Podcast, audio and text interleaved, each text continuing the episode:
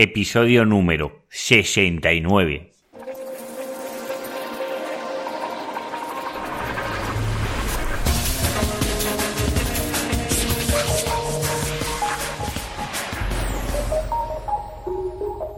Muy buenos días, queridos oyentes. Nos encontramos un día más en el podcast de SEO Profesional. Ya sabéis, el podcast, el programa, donde hablo de todo relacionado con el posicionamiento web en buscadores y en otros canales.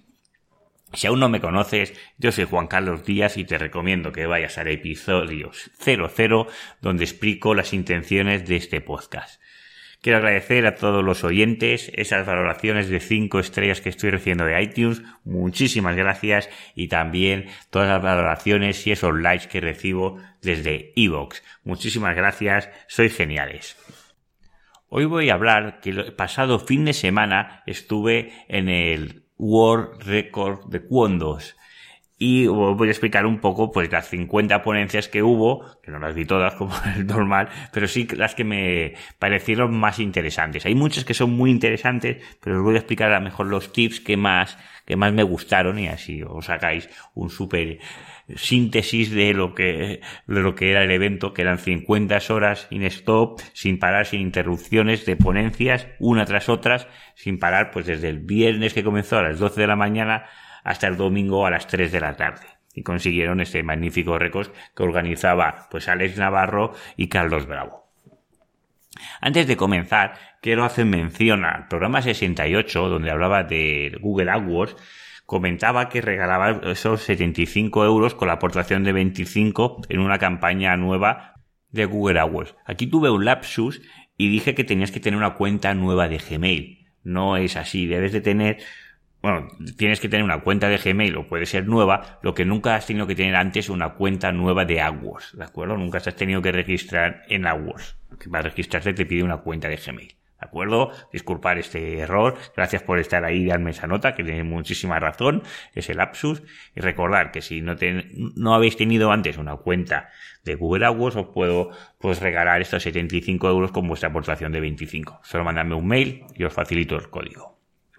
Y vamos a hablar del tema de hoy.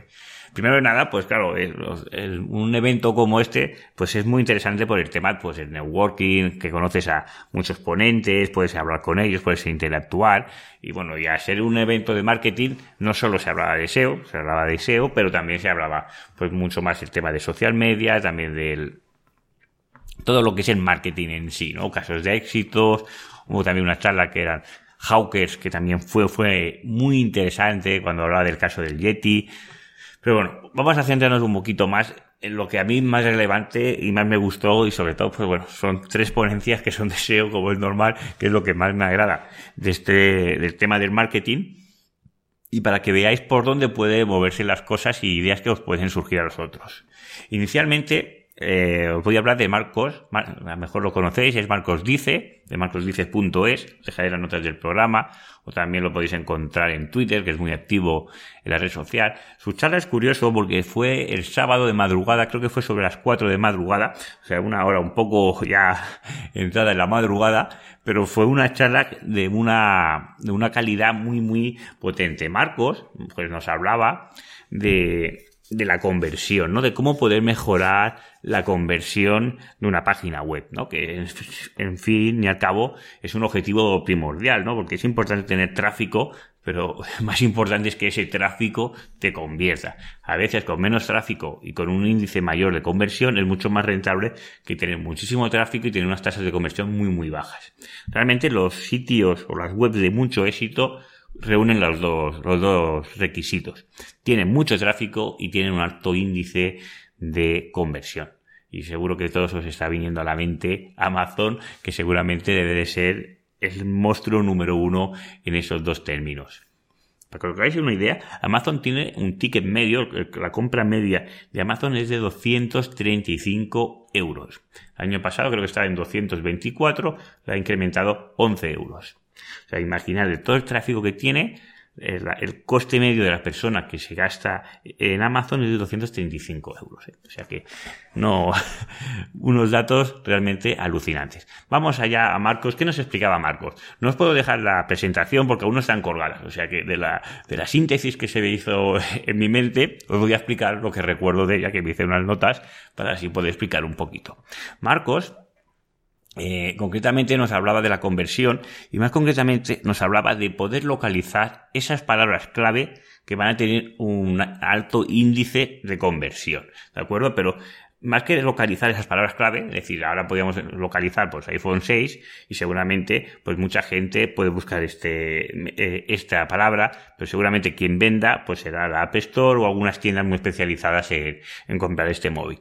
Se trata de intentar localizar estas palabras antes que sean muy virales, es decir, antes que tengan un gran volumen de búsquedas. Es decir, intentar anticiparnos a las palabras que sabemos que van a tener una tendencia muy positiva al alza, ¿no? Podríamos utilizar el Google Trends y cosas de esas para intentar ver tendencias. Pero Marcos nos presenta una forma de encontrar esto que realmente es muy, es muy innovadora y realmente me, gustó mucho por este tema, ¿no? Él nos habla de una, de una web que se llama Monkeylar, que os dejaré en las notas del programa, que se basa en la inteligencia artificial. Lo que hace esa página web, podemos, eh, así, eh, os, os daré más detalle cuando esté la charla y todo esto. Y una idea, ahora haciendo aquí un pequeño kick eh, tengo pensado de hacer algunos vídeos en el YouTube, porque hay cosas que explico que eh, solo he escuchado, a veces es, complejo de comprender. Y si, si no me decís lo contrario, o si os parece bien, depende de qué temas, haré algunos pequeños vídeos en el YouTube grabando la captura de mi pantalla y así iré realizando los pasos paso a paso, ¿no? Para que veáis cómo se puede hacer. Y una de las cosas que seguramente haré será esta que estoy explicando ahora, ¿vale? Cómo crear esta inteligencia artificial porque me parece muy curioso. Pues concretamente lo que realiza este, esta herramienta es poder buscar o escrapear sitios, ¿vale? Escrapear, si no lo sabéis, es recoger datos. Google lo que hace en sí es escrapear. Su negocio es escrapear webs, que cuando llamamos son las arañas, el Google Bot y el Google Móvil y todo esto, son las arañas o el, el ANSES, bueno, todos los arañas que tiene Google, ¿no? Y lo que hace es, su negocio es, escrapear esas webs y mostrar los resultados más relevantes para las personas que, buscan, que buscan. Con lo cual su negocio es escrapear webs. Lo que pasa es que tiene un algoritmo muy sofisticado que realiza, que hace que esa, lo que te muestra sea muy relevante. ¿De acuerdo? Pues esto se basa en lo mismo. Se basa el monkey, es un, es un, aquí un gorila, que lo tenemos que enseñar, ¿de acuerdo? Tenemos que enseñarle a decir que está bien y que está mal. Y el, y el gorila, pues va aprendiendo. Y dices, oye, mira, que esto está bien, esto está mal, y va viendo tendencias. Esto, el ejemplo que ponía Marcos era con la tienda de Amazon, ¿de acuerdo? Tú le vas poniendo valoraciones, él va recogiendo valoraciones y va viendo que hay unos productos que están teniendo unas valoraciones muy, muy elevadas. ¿De acuerdo? Pues se trata de localizar esos productos que son nuevos, que son tendencia o que tienen, son novedad y comenzar a trabajar el posicionamiento antes que se haga, que sea muy conocido, ¿no? Porque ya sabemos que cuando la competencia es alta, se puede posicionar, pero nos va a costar mucho más esfuerzo y en el tiempo será mucho más largo. En cambio, si cogemos unas palabras o unos productos que no son conocidos, eso pasa cuando trabajamos la marca de, eh, cuando trabajamos el tema de branding, el tema de marca. Cuando tú eliges un dominio que es una marca, y es una marca así peculiar, pues si la persona haciendo muy poquito SEO y eh, optimizando un poquito bien la página web y con algún enlace que sea un poco fuerte, en nada, en muy poquito tiempo se posiciona tu marca. La cuestión es que las personas tienen que buscar tu marca ahí está la dificultad, pero que posicionar una marca que no sea conocida. Claro, si quiero posicionar Coca-Cola, bueno, ya está, con lo cual es difícil que lo pueda posicionar, pero si mi branding es una marca y es fácil de recordar y la gente se acuerda de escribirlo allí en el buscador, pues se posiciona rápidamente. Pues esto se trata de lo mismo, es trabajar esta, trabajar este producto antes que ya esté en el top 20, en el, en el top 100 de las ventas, ¿no? Si nos anticipamos previamente, pues luego tendremos una mayor conversión. Y todo esto va por aquí. Me lo dejo pendiente para próximos programas y sobre todo me gustaría recibir el feedback si os parece interesante esto de YouTube, porque a veces ya a mí se me hace, tengo estos inventos y bueno, no, no me voy a hacer mil vídeos porque no tengo ese tiempo, pero sí que de algunas clases o algo así sí que puede ser interesante tener pues estos videotutoriales, ¿no? El siguiente ponencia que hablaba es, es Iván, Iván García, de la web SEO Blog, que hay que recordar Iván que ya no escribe el SEO Blog, si lo queréis ver, pero Iván es una persona muy activa en Twitter, también tiene muchos seguidores a nivel de Twitter y, trabaja en Sorphonic, que seguramente conocéis todos, que es una página de descargas, ¿de acuerdo? Y de, software y todo esto. Iván García también es otro gran SEO y nos hablaba esta exponencia era más técnica porque hablaba del tema del, SEO, pero a, nivel de logs. Eh, el log, si no sabéis lo que es, son los, los registros que realizan los usuarios y las personas que interactúan en tu web o los sucesos que, que registra el servidor. ¿De acuerdo? Esto normalmente se hace en páginas web que son más grandes y bueno, y explicaba una serie de herramientas. Estas herramientas ya os digo que están pensadas para sites grandes y tienen precios así que son mensuales y son potentes, ¿de acuerdo? Una página pequeña, de una web mejor de menos de un millón de URLs, pues no, la rentabilidad que le puede sacar esas herramientas es difícil, ¿de acuerdo? Está pensado para páginas web ya potentes. Hay algún, algún software que sí que es free para, para logs y eso, pero no, no es tan potente. Incluso Screaming Frog, que es una herramienta que yo utilizo mucho, ahora ha sacado la versión para, comprobar el tema de los eventos y todo eso. Lo que pasa es que esta Screaming Frog es bastante nueva y yo no la he probado. Pues Iván lo que nos dice es que utilizando estas herramientas y controlando muy bien eh, el tema de, del bot, cómo entra en nuestra página web, tenéis que tener en cuenta que cuando la araña de Google entra en nuestra web, el tiempo que va a estar en nuestra página web es limitado. ¿De acuerdo? Y bueno, los valores que limitan ese tiempo no se saben bien.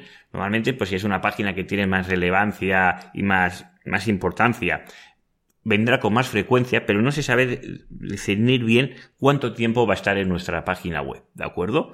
Con lo cual, si lo hacemos que cuando entre en nuestra página web y tenemos un site tremendamente grande y queremos que indexe unas categorías de productos o unas páginas concretas que se han añadido recientemente, pues vamos a tener dificultades para que esto se indexe, ¿de acuerdo? Y esto os habéis dado cuenta, sobre todo si alguna vez ya habéis intentado generar un enlace, que generéis el enlace y aquella página no se indexa. Y pasa mejor un mes y no se indexa, pasan dos meses y no se indexa, y pasa tres meses y no se indexa. ¿De acuerdo? Esto es algo muy normal, sobre todo en sites que es muy grande. Pues controlando los logs podemos controlar perfectamente qué hace el bot cuando está en nuestro site, por dónde va, qué páginas salta y todo todas las acciones que realiza este bot. Con lo cual, lo que podemos hacer son acciones para intentar guiar al bot hacia, hacia donde nosotros queramos para que indexe ese contenido lo antes posible. ¿De acuerdo? Todo lo que se trata de relacionar el bot o dirigir el bot en tiempo a las páginas que interesan, pues ayudamos mucho sobre todo a la indexación. Por eso cuando un bot encuentra páginas 404 que no tienen salida, que te dan un error, estamos perdiendo un tiempo porque tiene que volver atrás y, y volver otra vez a empezar. ¿De acuerdo? En sí, los 404 no, no, te, no te penalizan, no, no vas a perder posiciones por 404. Lo que pasa es que si tienes muchísimas páginas con 404, la experiencia del usuario es mala. Y ahí es cuando puedes verse afectado, pues, el posicionamiento. Pero no por tener muchas páginas 404 significa que vamos a caer en el ranking. Lo que pasa es que la experiencia del usuario va a ser mala. Y hay que tenerlo en cuenta. Pues Iván iba su, su presentación iba por aquí, cómo controlar los tiempos para facilitar por pues, la indexación del contenido y claro, cuando más páginas indexadas, pues más fácil de posicionarte y ganar visibilidad dentro de tu proyecto. Además, los logs tienen otras funcionalidades como puede ser la atención al cliente cuando, se determina lo ocurrido cuando un cliente tiene un problema con un producto, ¿de acuerdo? Puedes ver qué pasó allí a nivel de seguridad se puede investigar los ataques de piratería y otros sistemas de intrusión. Y bueno, y como os he comentado, el, tema del SEO. eh, cuando scrapeas o crawleas webs, pues las personas de sistemas es cuando comienzan a ver que hay peticiones masivas que estás realizando pues a través de crawlear su web, ¿no? Y todo esto los logs lo determinan, incluso te pueden vetar la IP. Y la otra eh, charla o ponencia que para acabar, que también me gustó mucho, fue la de Arturo Marimón. También os dejo su enlace de Twitter y en su página web. Arturo tiene una consultoría aquí en Barcelona, y es, muy interesante ver cómo podemos utilizar herramientas de Google para crawlear o scrapear. Si te fijas, hoy vamos de scrapear, de buscar contenido que pueda ser relevante para nosotros. ¿De acuerdo? Arturo nos explicó que utilizando eh, a través del, Excel que tiene Google, a través de Google Drive, bueno, no es un Excel, ya sabéis, si lo habéis utilizado alguna vez, es muy similar al Excel porque puedes hacer funciones y las fórmulas y todo esto, pero el mecanismo es un poco distinto. Estoy, os estoy hablando de Google Spreadsheet, ¿de acuerdo? Pues utilizando esa herramienta podemos pues contenido o precios o lo que, lo que necesitemos, ¿de acuerdo? Y podemos programar para que aquello eh, se vaya ejecutando automáticamente, ¿de acuerdo? Y además podríamos programar que cada cambio que se realice de precio quede registrado. Cuando hablo precio, puedo decir precio, puedo decir título, meta descripción, puedo decir eh, crawlear el archivo robots.txt. Si hay un, estoy trabajando con un cliente y el cliente hace un cambio en el archivo robots.txt, que se me notifique. Porque normalmente cuando hay cambios de archivo TXT, pues luego puede haber problemas de desindexación o problemas eh, semejantes, como explicaba el otro capítulo de robots.txt. No ayuda a posicionar, pero sí que la puede liar gorda para que no te posicione, porque puedes vetar ciertos aspectos de tu página web que son muy relevantes. ¿De acuerdo? Pues Arturo explicaba, además eso es, relativamente sencillo porque utilizando dos herramientas y, programándolo y todo esto, pues cómo puedes crawlear la web y cómo puedes extraer estos, estos contenidos que que necesites, ¿no? A través del XPath, que es un código que se puede utilizar, que bueno, que se puede ver a través del navegador, o alguna extensión de Google, también podemos ver, de Google Chrome, y podemos extraer esos datos y luego analizarlos. Incluso daba la posibilidad de poderlo conectar con una API, que esto ya sería un nivel superior, de, para tratar todos estos datos.